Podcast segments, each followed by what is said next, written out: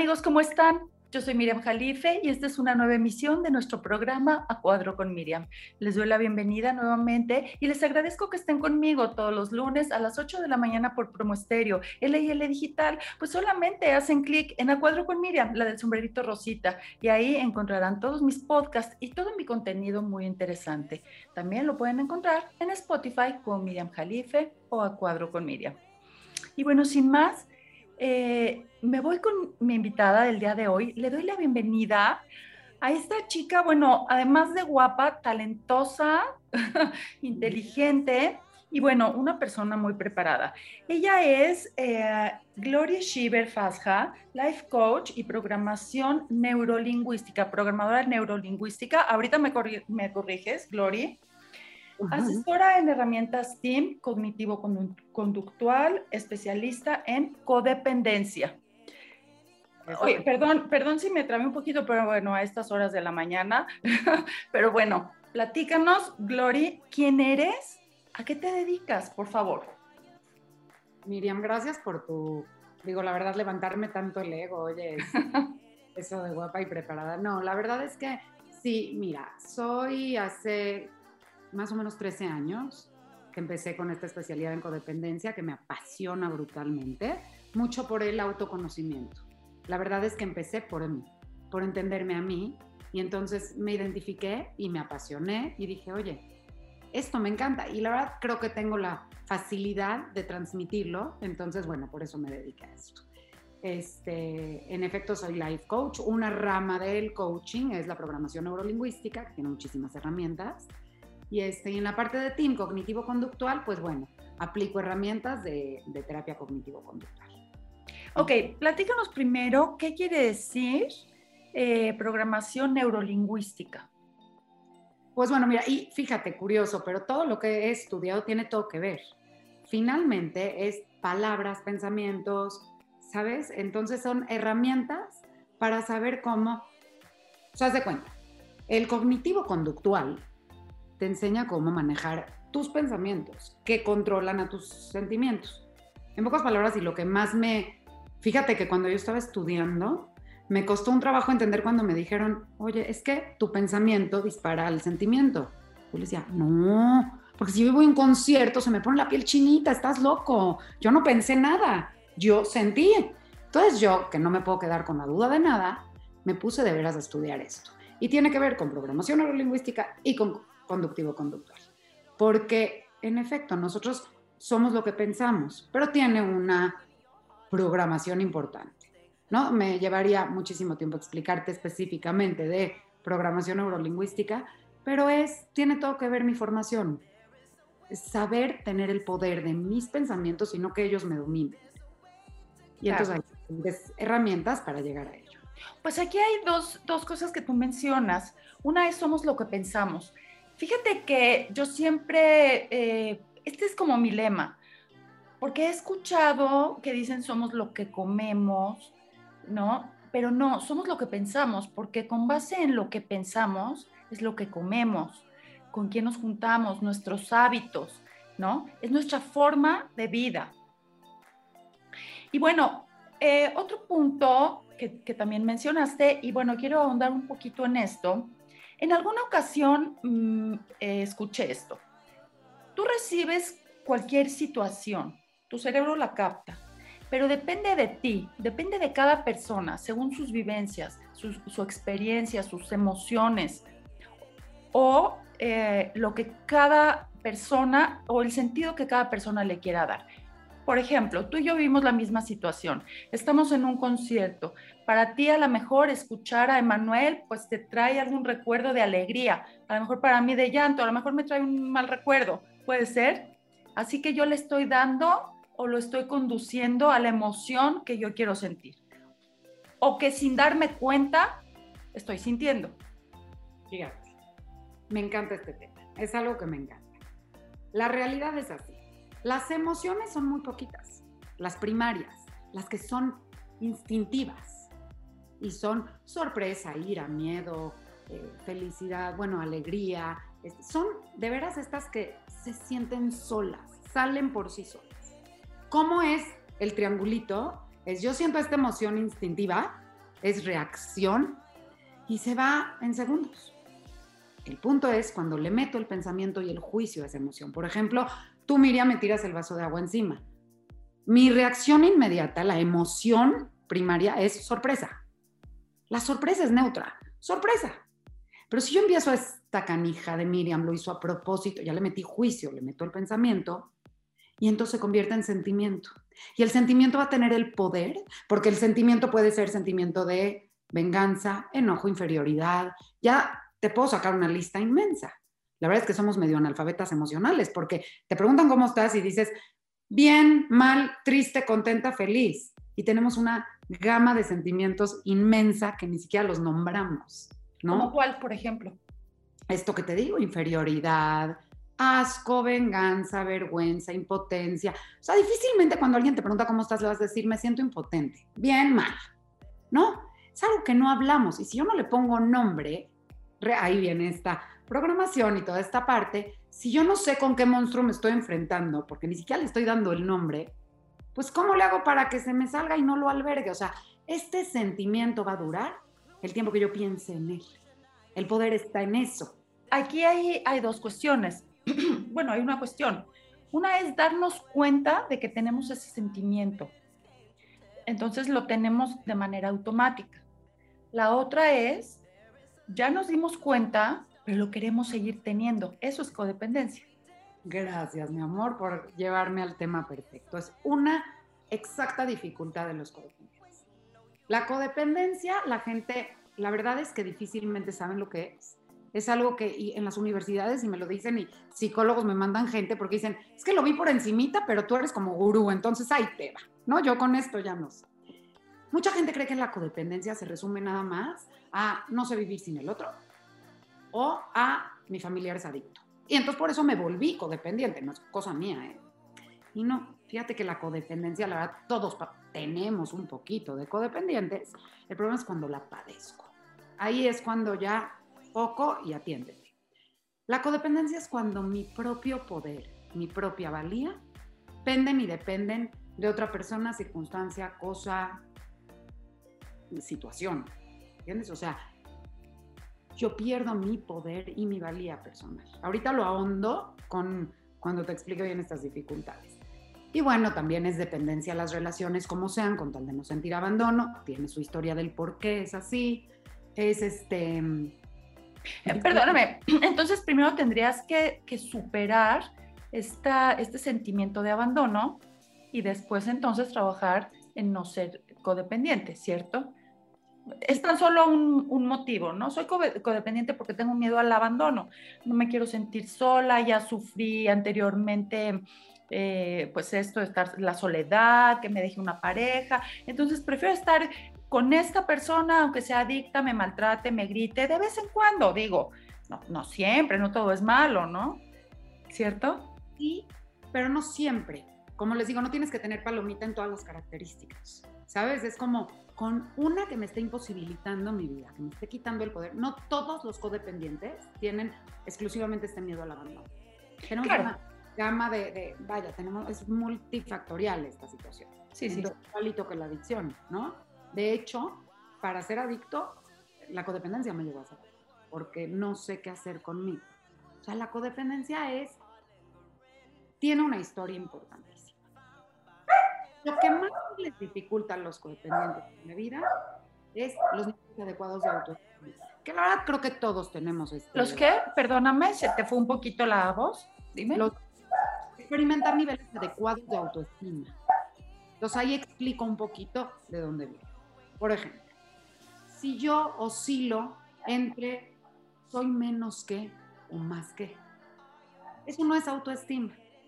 Entonces, ¿qué pasa? Que yo de niño, viene, tiene todo que ver con esto que decimos de los, las emociones. Yo percibo, percibo con mis cinco sentidos. Algo sucedió que mi papá y mi mamá se estaban peleando, que el ejemplo que quieras. Y entonces yo lo percibí como una de ellas puede ser abandono, otra de ellas como humillación. Yo lo percibí y le puse el título a esa idea, le puse el título que yo quise, como me salió. Entonces a mí, si en esta historia de mi vida me comparan de repente con, es que tu prima, mira, deberías de ser como ella, o es que en la escuela sacan dieces y yo no saco dieces, empiezo a crear una falsa estima. Mi tanque de autoestima no se, no se pudo llenar porque mis papás estaban muy ocupados en lo suyo y en, sin, a veces sin siquiera darse cuenta, sin conciencia, en ocuparse de ellos. Y de repente igual y no se dieron cuenta que mi valor personal, esta autoestima, la sana, es la que yo sé que valgo y no dependo de lo externo. Quiere decir, sí puedo tener ira, puedo tener coraje, puedo tener enojos, pero mi valía no se quita si me cortaron mal el pelo. Mi autoestima se queda intacta. Mi estima, mi valor, no se quitó si no sé si mi, vestimenta no, era la adecuada, igual siento que valgo. Pero si yo crecí con estas comparaciones, oscilando entre soy mayor que o menor que, entonces creé una falsa estima, que creo que nos pasa a todos. Hay niveles más altos, niveles más bajos. Pero también está esta historia donde te daban todo y los papás no te hacían responsable de tus errores. Entonces me creé superior a los demás. O estas familias donde a lo mejor se da mucho a la parte material y no esta necesidad de apapacho, de apego, de, conexión. Entonces, mi autoestima radica en yo tengo más que el vecino, yo tengo más que el amigo y mis tenis son más valiosos y mi... Entonces no fue autoestima, es falsa estima, yo creyendo que esa es autoestima. Y yo crezco con ¿no? Entonces, bueno, este tema de autoestima quizá me pueda llevar seis sesiones de poderlo explicar. Entonces estoy siendo lo más concreta, pero es mucho donde radica. Hay una historia detrás. Y la segunda cosa que le cuesta mucho a los codependientes es establecer límites funcionales. Porque si yo no me conozco, todo esto es, yo me perdí. Hablando de la esencia, que era, eh, es el título de, que le pusimos hoy, ¿no? La codependencia me esconde, me roba mi propia esencia. Es muy típico que alguien llegue y diga, no sé quién soy. Oye, pero ¿sabes qué necesitas? No sé qué necesito. Se perdió en el camino. ¿Por qué? Porque en esta situación de la falsa estima, yo, mi valía solo está depositada en si soy perfecta o buena para ti. Yo necesito que tú, persona que esté a mi lado, me apruebes todo el tiempo, constantemente. Y entonces, si de repente algo de lo que estoy excesivamente haciendo por ti porque los codependientes, bueno, los que padecen ya de codependencia importante, ¿no? Parecen serviciales, parecen los más amables y siempre están complacientes, pero es por esta inmensa necesidad de, yo no valgo si no me necesitas, yo no valgo si no soy perfecto para ti. Entonces, si algo pasa que por más que estoy abandonando mi esencia, lo quién soy, para darte a ti lo que tú necesitas, porque creo que con eso me voy a sentir valiosa. Pero si tú no lo valoraste, hiciste algún acto donde no es suficiente tanto esfuerzo de mi parte, sigue sin ser suficiente para ti, voy a tener ira, me voy a sentir como... Pero es tan importante la apariencia, es tan importante esta necesidad de que tú me reconozcas que voy a tragarme esa ira. Entonces también empiezo a dejar mis necesidades, mis sentimientos, ahí abandonados. Ahí es donde empiezo a perder mi esencia. Y sí es cierto que llegas y dices, no sé quién soy. Es verdad.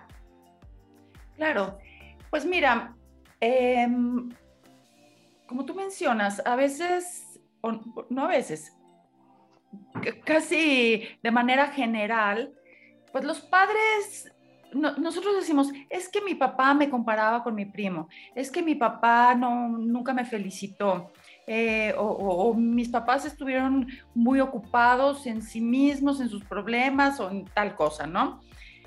Y bueno, esa es nuestra formación. A nosotros nos forman desde el día uno, desde el día uno en que nacemos, nos dicen cómo nos vamos a llamar, quiénes somos, a qué sector vamos a pertenecer, cuál va a ser nuestra educación, nuestra cultura, etcétera.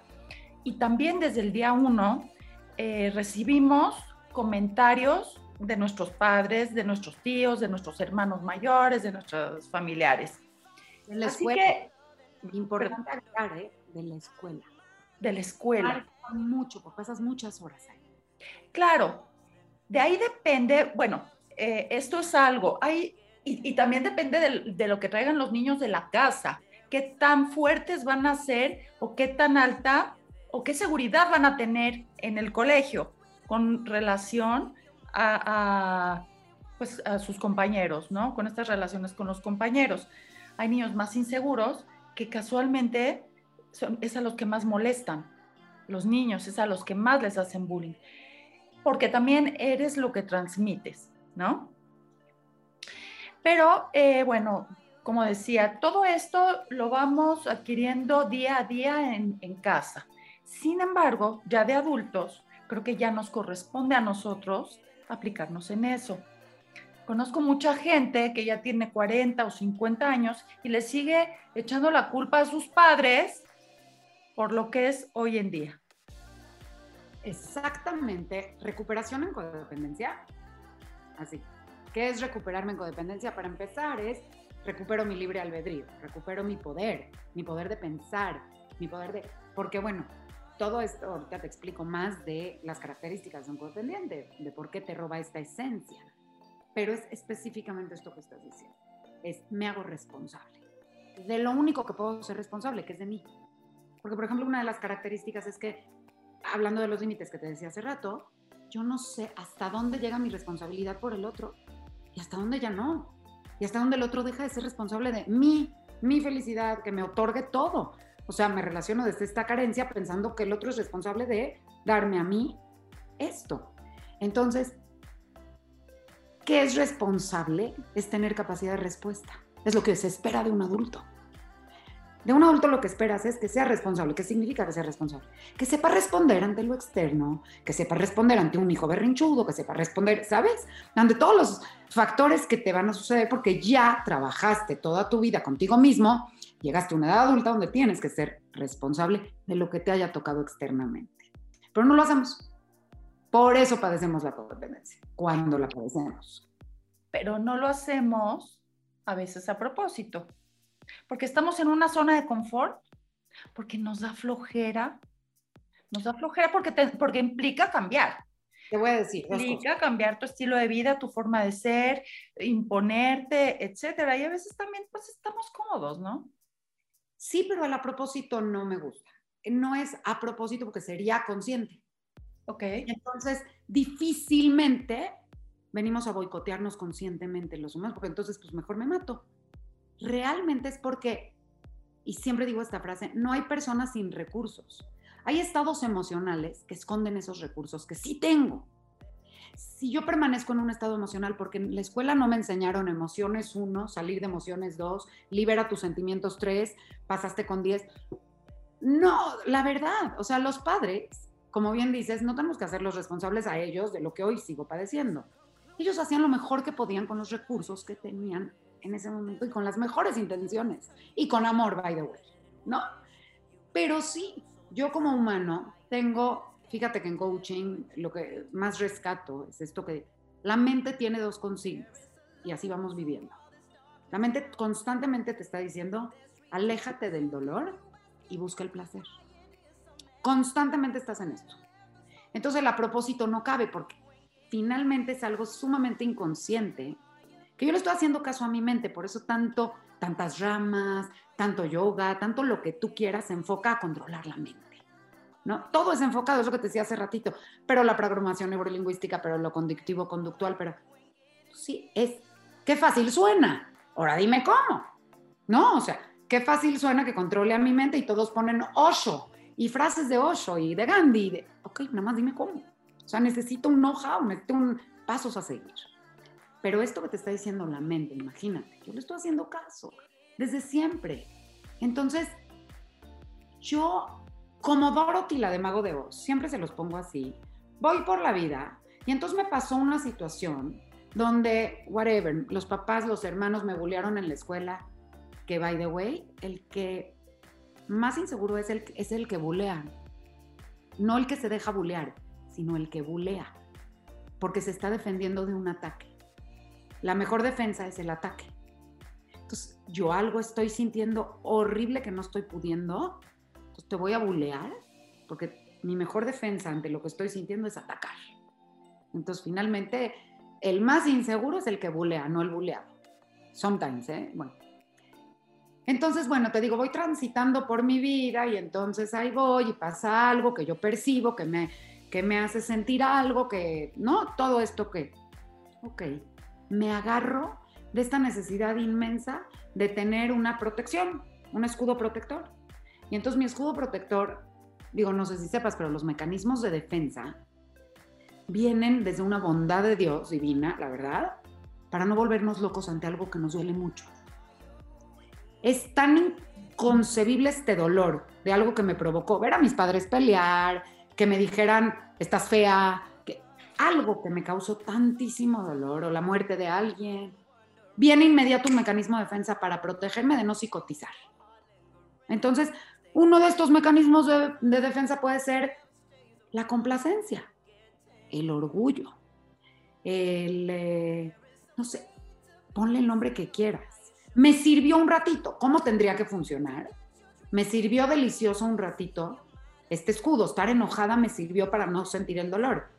Pero cuando ya solté el escudo, ya contacté el dolor, tengo que hacerme cargo, otra vez la palabra, responsable, saber responder ante esto que me sucedió y entonces soltarlo. Y ahí voy y vuelvo a transitar. Pero fui acumulándome y no supe soltar. Es el famoso apego. ¿El, famoso qué? Perdón. Apego. Apego. Ajá. Supe soltar. Entonces me pasa algo y me agarro del orgullo. Me pasa algo y me agarro del enojo. Me voy, sigo, sigo. Y voy creciendo y en la adolescencia me pasa algo, me abandona el novio y me agarro de esta huella y entonces tengo que para protegerme me abandono personal, ¿no? Un boicot personal. Me pasa algo y entonces, y así voy agarrando cosas que lejos de hacer su función de me protegieron y me suelta y lo suelto, lo estoy acumulando aquí, cargando, cargando, cargando, cargando. Entonces no fue a propósito, fue en mi supervivencia. En esta necesidad de sobrevivir pero, pero no te puedes colgar de eso, perdón, toda tu vida. Estoy de acuerdo, en algún momento me lastimaron, así es que yo me formo una, una barrera, un caparazón para que no me sigan lastimando. Al formarme este caparazón, pues siempre voy a estar a la defensiva, no voy a permitir que la gente me diga cualquier cosa porque inmediatamente voy a responder. Pero si se te hace un hábito esto y se te hace una forma de ser, una forma de vida, entonces sigues estando mal. Porque además de todo, te estás lastimando a ti mismo. Porque imagínate todo lo que piensa una persona que piensa que le están agrediendo todo el tiempo, ¿no? Eso es. Eso es, fíjate que recuperarte en codependencia es justamente que a la hora, como estábamos hablando hace ratito, de esto de, los recursos, ¿no?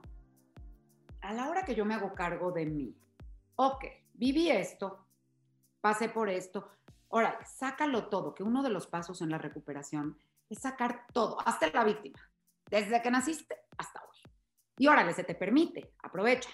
Ese es el cuarto paso, por ejemplo. Saca, vomita, saca todo, pero me hicieron, pero me dijeron, pero mi abuelo, pero mi tío, pero mi primo, pero el maestro, pero todo, todo, todo, para luego hacerte responsable. O sea, primero sácalo, conócete, conoce qué te formó estas características, porque yo no soy los errores que he cometido, ni soy, hablando de esta esencia, no, yo no soy eso, yo soy en esencia otra cosa que dejé ahí.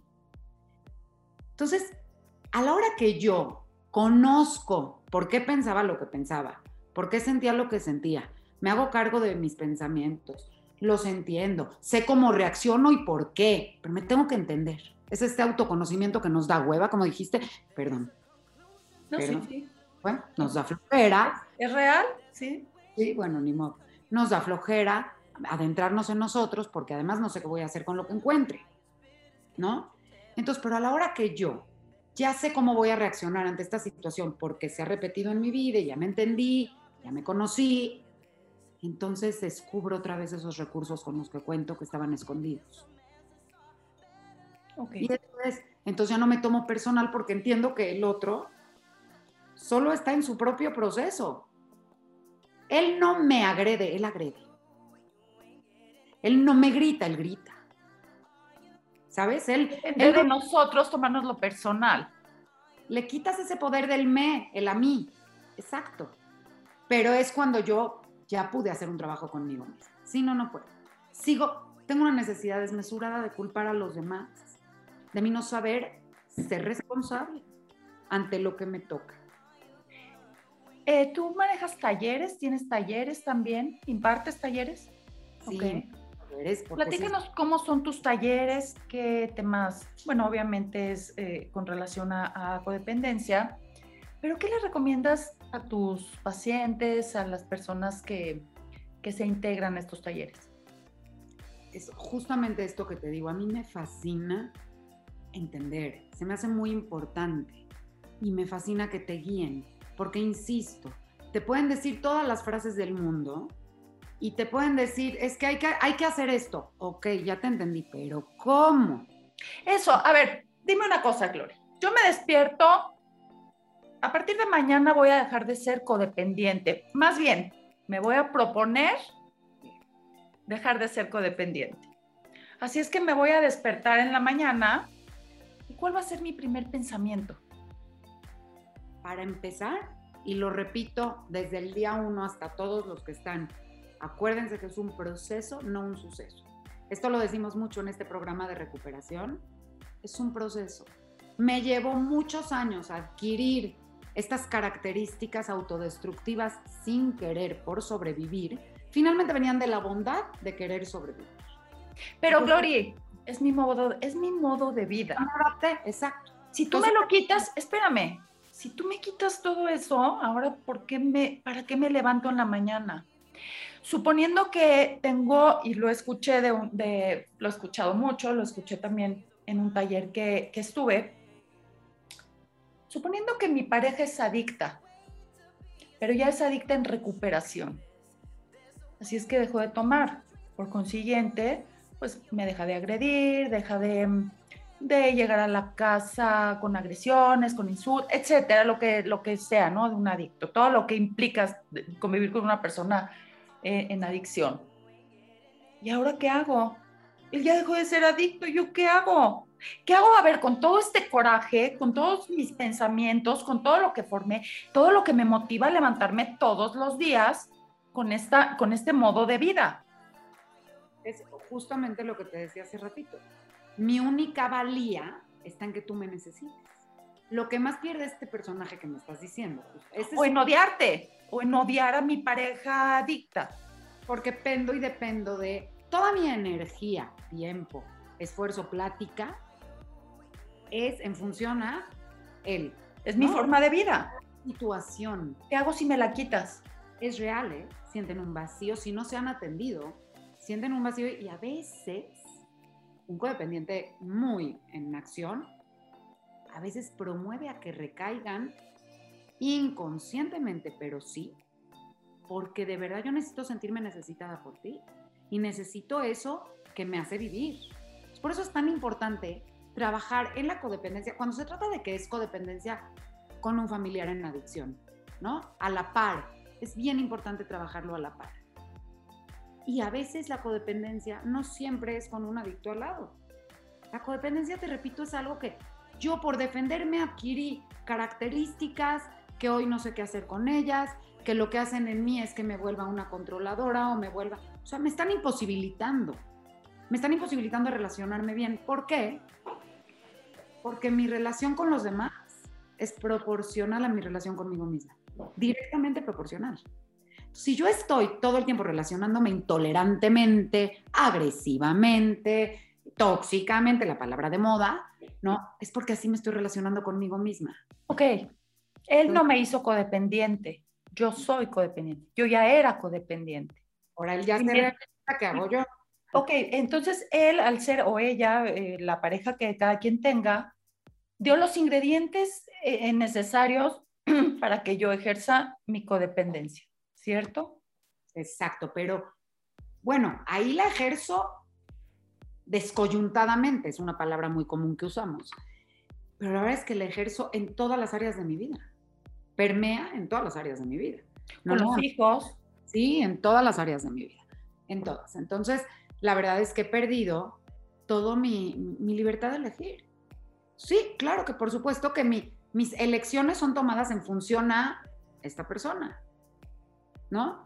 Entonces, claro que se recupera o claro que se va, si toda mi codependencia radica en controlar la vida de mis hijos, porque por ejemplo los codependientes, una de las características es sobrecuidar. Yo no sé qué hacer conmigo, entonces tengo que estar sobrecuidándote a ti todo el tiempo, entonces con los hijos también, ¿no? Y entonces se va el hijo, ya creció, ¿quién soy? Es lo que te digo que mucho es, te dicen, recupera quién eres, ajá, no sé quién soy. Haz lo que realmente piensas, no sé qué pienso. No sé qué pienso, sí pienso en torno a mis hijos, pienso en torno a mi marido, en qué les voy a dar de comer, qué medicina les voy a dar. Muchas señoras hasta enferman a sus hijos. ¿Cómo? ¿Verdad? Porque además mi valía, insisto, esto que te decía de la, la valía es muy importante. Porque entonces si mi hijo fracasó, ahí depende que yo valga o no valga. Y me deprimo 10 veces más yo que el hijo que tuvo un problema, porque mi valía estaba en algo externo no en mí. Me puede doler, insisto. A mí me da mucha risa cuando me dicen, oye, pero si tú llevas tantos años en esto y eres coach y tal, pues tú no lloras, ¿verdad? O tú, no, a ver, no. Sigo siendo humano y seguimos siendo humanos. Lo que va a hacer esta persona, este personaje que tú me dices, me despierto y que es meter nuevos hábitos a tu vida. Fíjate que esto se lo digo mucho en mis talleres. Tú como el, en la computadora, si tú te metes a ver Miriam Jalife, vas a ver la última noticia o la más destacada, ¿no? Y si la última fue que me pegaste, Miriam Jalife le pegó a Gloria. Va a salir lo primero, si yo meto Miriam Jalife, pegó, pegó, pegó, pegó. A la mente le cuesta mucho trabajo, igual que a la computadora. Tú no le puedes quitar ya esa noticia. Lo que tienes que hacer es meterle nuevas encima, para que la de que Miriam le pegó a Gloria quede tan abajo que ya no domina. Ya cuando yo busco Miriam Jalife, ya no llego a la de le pegó, Miriam Jalife es una persona maravillosa, Miriam Jalife tuvo este éxito, y entonces ya lo de pegó ya no llega. Igualito con mi mente. Todos nos estamos peleando todo el tiempo con quitarnos. Quiero quitarme este mal hábito, pero a la mente le cuesta mucho más trabajo deshacerse de conexiones neuronales existentes que meterle nuevas conexiones. Entonces, métele nuevos hábitos. Tienes que hacer 100% algo distinto tienes que empezar por la persona que más importante debías de ser toda tu vida, que eres tú. No es este egoísmo, es de verdad, abres el ojo y en vez de luego, luego agarrar el pensamiento obsesivo, porque inmediato abro el ojo y es en qué me quedé ayer, en qué tragedia me quedé ayer, en qué odio me quedé ayer, en qué resentimiento me quedé ayer. Y es lo primero que viene. Entonces yo tengo que tener esta herramienta de saber que me conecto conmigo. La recuperación en codependencia tiene mucho que ver con la espiritualidad. Entonces empiezas a tener un contacto espiritual, que la gente cree que es, ah, entonces pongo cruces y... No, tiene que ver con la religión, me pongo a rezar. No, la espiritualidad es mi relación emocional con lo que me rodea, conmigo misma y con lo que me rodea. Esa es espiritualidad, ¿no? Vayamos a 20 cosas esotéricas. Entonces. Un momentito, por favor. Listo, listo, listo, continuamos. Una disculpa, por favor. Estábamos eh, hablando, comentabas esto de eh, a veces nos volvemos espirituales, es, es bueno. Mencionas, no, no es el tener cruces, etcétera, o estar, no, este, rezando, ¿no? Entonces, eh, ibas en eso, discúlpame, por favor. Tiene que ver con la pregunta que me hacías de entonces, ¿qué, qué hago? ¿Me despierto y qué hago? ¿Qué impartes en talleres? ¿Qué tal? Me no queremos cambiar. Y fíjate qué importante. Justamente la espiritualidad es dominar al ego, es dejar existir al espíritu. Eso es todo. Entonces, mucha gente dice, soy alérgica a esos rollos espirituales, a mí no me metas. Pero es que eres espíritu. Te tienes que dejar de pelear con la verdad, que eres espíritu y cuerpo. Bueno, el reto de la vida, el objetivo sano de la vida, es vivir en congruencia y en equilibrio entre estos opuestos, cuerpo y espíritu y aprender a, dejar existir al espíritu cuando tiene que existir y dejar al cuerpo actuar cuando tiene que actuar y, y tal. Pero hay un ingrediente maravilloso que se llama el ego. El ego, su definición es el que resiste. ¿El que resiste? resiste. Ok. El ego se resiste al cambio porque se centra en lo que va a perder. Ahí te va. Solo hay dos tipos de miedo en el mundo todos nos manejamos por miedo. Todos los efectos de carácter que podemos tener tienen su raíz en el miedo. Algo me da miedo y entonces me agarro de y tenemos una serie enorme de defectos de carácter. Solo hay miedo a perder algo que tengo, llámese algo negativo, no importa, no lo quiero perder, tengo miedo a perder o a no obtener lo que deseo o lo que quiero. Entonces, en base a eso, pues el ego domina, dice, espérame, acuérdate del miedito. Nos da miedo porque vas a perder lo que llevas ganado, aunque lo que lleves ganado sea pura toxicidad, el ego se está resistiendo. Entonces, aquí es, mientras yo más dejo existir a mi espíritu que tiene las respuestas, de verdad las tiene, voy dominando al ego. Entonces, ¿cómo empieza mi día cuando quiero recuperarme en codependencia? Dominando al ego. Este ego que me va a decir y que va a empezar a resistir, viendo mi resistencia, estando en vigilancia de lo que me está resistiendo. Van a venir pensamientos obsesivos todo el tiempo, estoy acostumbrada a ello, estoy habituada a ello. Entonces los transformo en tres meditaciones positivas. Son cosas que sí, como bien dices, dan flojera, pero cuando ves los beneficios, pues empiezas a incrementarlas. Te repito, 13 años apasionada con este tema y ni quien me quite. ¿Me entiendes? Entonces, haz como si. Al principio no lo creo, bueno, hago como si. Y no hay de otra. La vida te va marcando, llega. Hay gente que vive como robot toda su vida, ¿no? Ni modo, hasta que se fue. Pero si yo ya me está marcando la vida, que estoy incómoda, que no estoy pudiendo, que estoy teniendo consecuencias negativas y desastrosas en mi vida, relaciones malas, me queda de otra que hacerme responsable de mí. Ya la vida me está obligando, no me queda de otra. Entonces me dejo de pelear con esta realidad que tengo que ver qué está pasando adentro de mí. Aunque al entrar, como una autopsia, va a oler bien feo también sí, sí es verdad que la vida nos va presentando ciertas circunstancias. No todo es como lo imaginamos, aunque sí debemos de guiarnos por el camino de quiénes queremos ser, en dónde queremos estar, etc. Y, a veces la vida te acomoda, no siempre se da como uno lo planea. Sin embargo, si lo planeas y persistes en eso, te acercas, te acercas a lo que planeaste. Eh, y la otra es también, em, también nosotros nos guiamos, suponiendo, yo estoy con una, insisto, estoy con una persona ah, eh, adicta, estoy, mis hijos son codependientes o mis hijos son tal, es porque yo también así lo hice, no es porque me tocó, ¿cierto?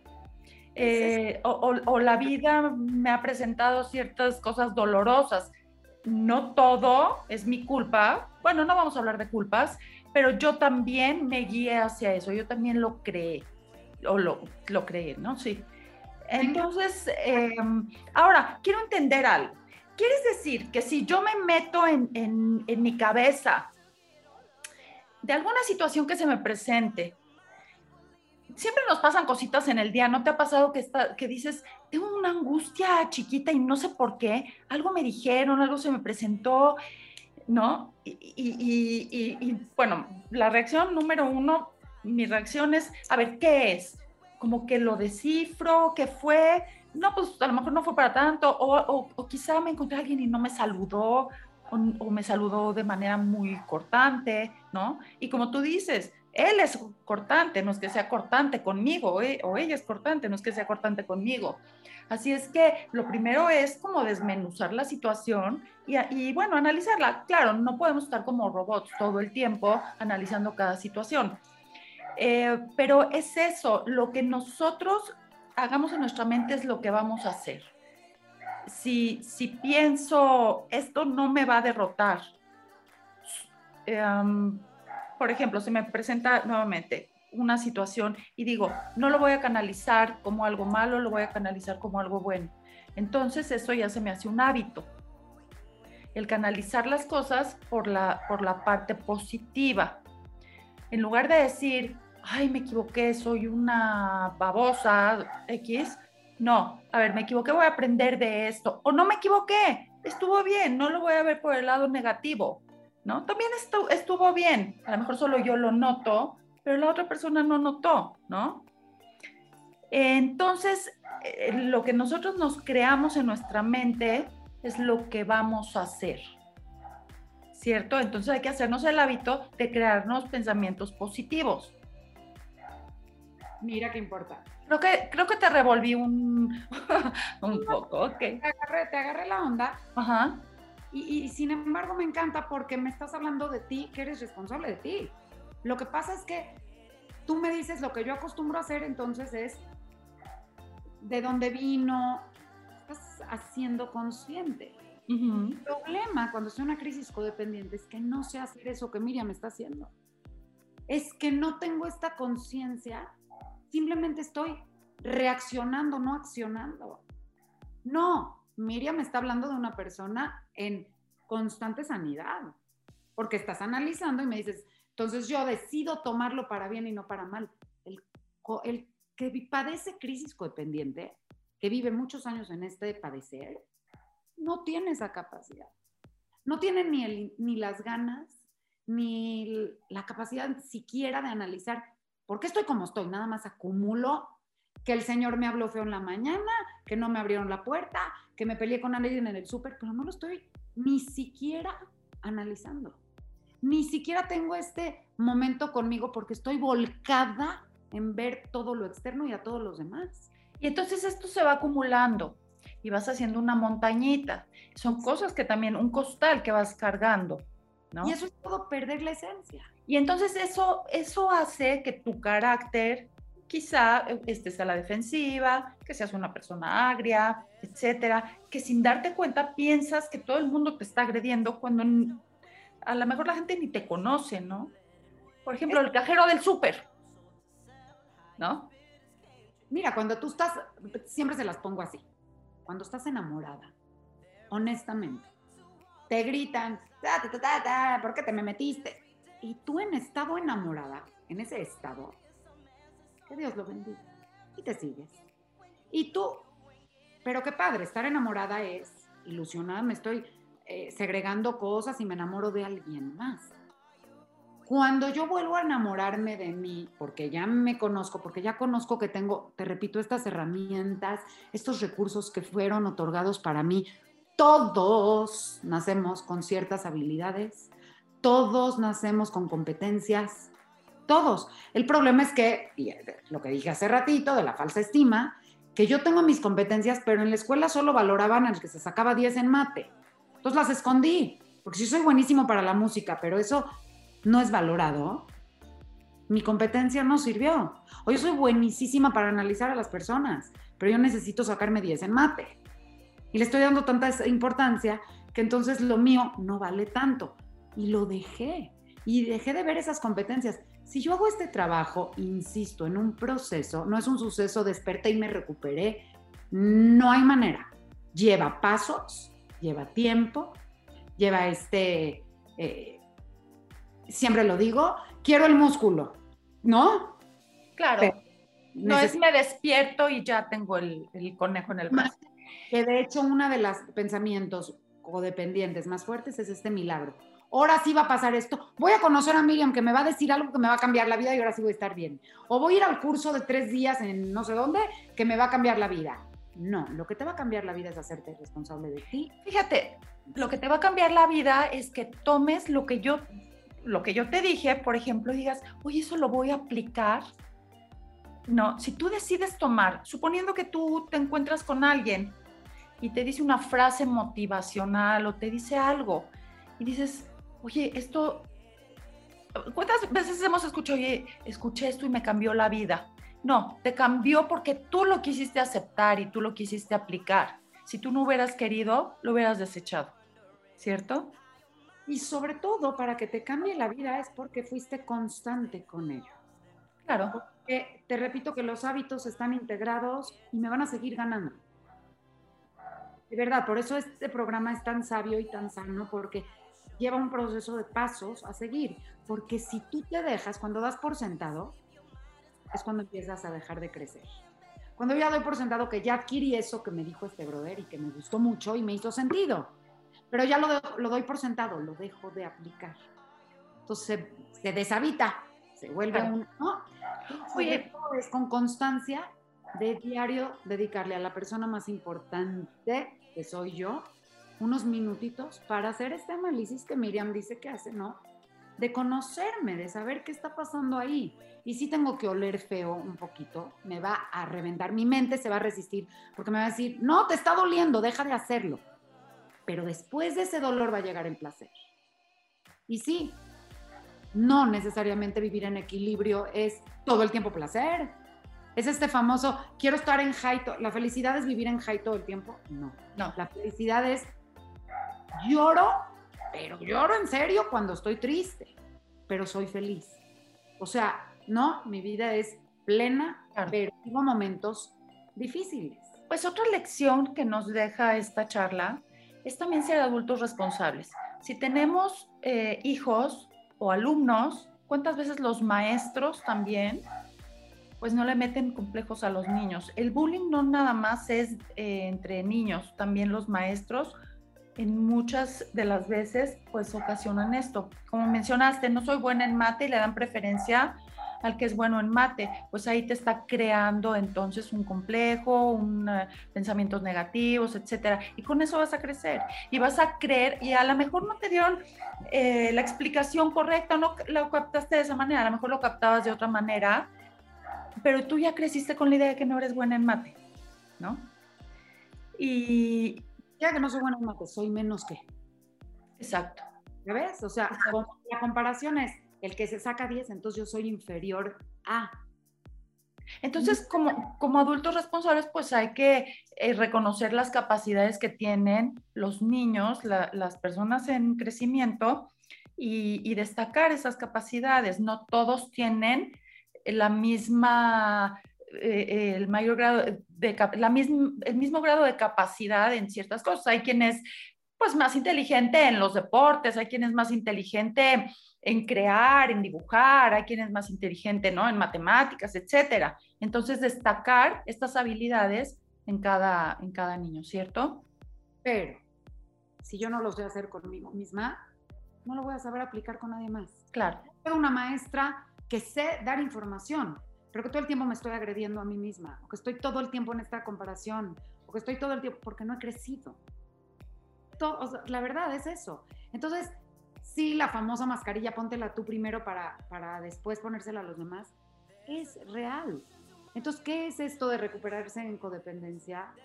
Es, me tengo que conocer, a ver, yo siempre lo he dicho, ¿cómo puedo ponerte un límite si no conozco que me... Nada más me estoy enfurecida, pero nunca he hecho ese análisis que Miriam dice que me enfureció. A ver, solo vivo como robotita, enfurecida o enojada o gritona. Y ya, ahí lo dejo. Si yo hago este autoconocimiento y entonces digo, a ver, pero de veras tiene unos pasos a seguir porque suena muy bonito y la gente... Sí, por supuesto, es un trabajo diario. Le hago, por eso es un taller semanal.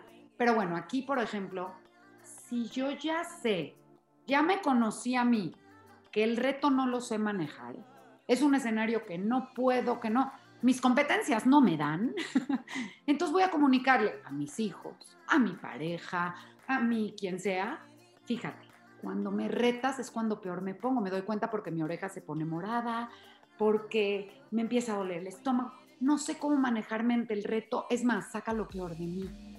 Entonces, por favor, no me retes, platícame de otra manera, ese es un límite que pongo externo. Y yo me puedo poner un límite a mí interno porque, por ejemplo, y siempre pongo este ejemplo mío, yo si me enojo de verdad, y no es broma, me doy cuenta físicamente, ya estoy muy aware, de verdad yo me doy cuenta de qué, cómo me hierve por aquí, dónde lo siento y tal. Cuando verdaderamente me enojo, mi boca puede ser muy canija. Puedo lastimar con mi boca, porque la verdad es que mi mente es muy rapidita. Entonces me surgen cosas donde te voy a ganar la batalla, te voy a lastimar a la persona que más lastimo es a mí. Por supuesto. Yo ya me di cuenta que me, al ego le sirvió cañón ganarte la batalla, porque tú, ta, ta, ta, ta, ta. Te dejé, bueno, en el suelo, ¿eh?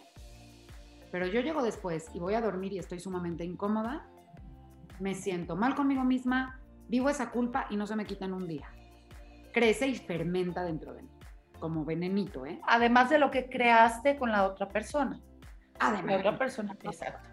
Oye, Gloria, fíjate, fíjate, no, qué importante esto. Ponte primero tú la mascarilla para que después se la puedas poner a los demás. Si no estás bien tú, no puedes estar bien con los demás, ni, ni tener una buena, ni tener buenas relaciones interpersonales, ni relacionarte bien con tu entorno. Gloria, qué interesante plática. Se nos acaba el tiempo, se nos va rapidísimo. Siempre digo en lo más calientito de la plática, se nos acaba el tiempo pero es un tema muy interesante y es con el que vivimos en mayor o menor grado. Como mencionaste, todos tenemos algo de codependientes. La cosa es que esto no nos domine, ¿no? Y pues tratar de mejorar día a día. Esto, todo el tiempo, todo el tiempo estar trabajando nosotros mismos. No es egoísmo, simplemente si tú te trabajas y si tú estás bien, vas a poder estar bien con los demás y van a poder estar bien contigo, la gente que, vive contigo, etcétera. Así es que, eh, pues bueno, te agradezco, te agradezco nuevamente, invito a mi audiencia a que pues apliquemos todo esto, todo esto que nos ha recomendado Glory Shiver.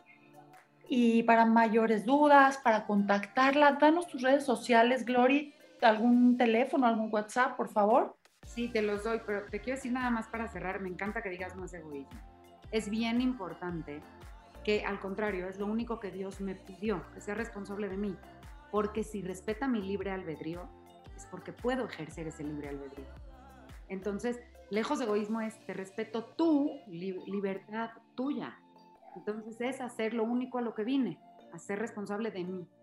Eso es todo.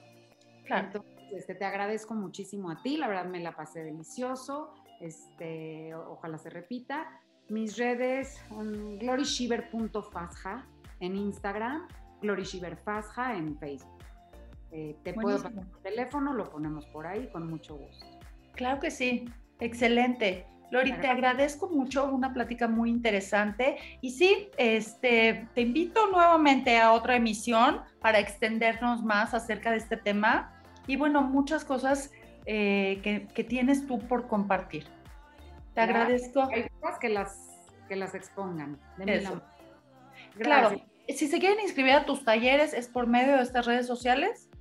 Me contactan o por mi teléfono que es 55 25 63 0721 y este por WhatsApp y ya yo, yo les platico todo. Voy a dar incluso unos talleres, pero de, de estudio, además de la gente que atiendo como para que eh, vivan el también de estudio, de, entender qué es codependencia. Buenísimo. Pues te agradezco nuevamente. ¿Y qué crees, Gloria? Bueno, estoy en teatro, en Alicia y las Maravillas del Borderline. Creo que estaría, este tema es ad hoc, ¿no? Con esto del borderline, porque, bueno, está el conejo que, es eh, miedoso, que, que, tiene miedo, está el cuyo que es TOC, eh, bueno, toda, toda, la reina, que yo soy la reina, soy narcisista y psicópata. ¿Y qué crees que tengo este caparazón? Porque siempre me lastimaron. Así es que no se las voy a platicar, pero vayan a verme por favor al teatro. Estaré el 16 y 23 de diciembre en la Carpa Geodésica. Bueno, estaremos eh, todo el equipo todos los jueves de diciembre, pero yo daré función 16 y 23 de diciembre. Así es que los espero con Alicia y las Maravillas del Borderline en la carpa geodésica. Glory, te espero en el teatro. Seguro, gracias. Y, bueno, te agradezco nuevamente que hayas estado conmigo en este espacio. Bienvenida siempre. Mario, gracias a ti.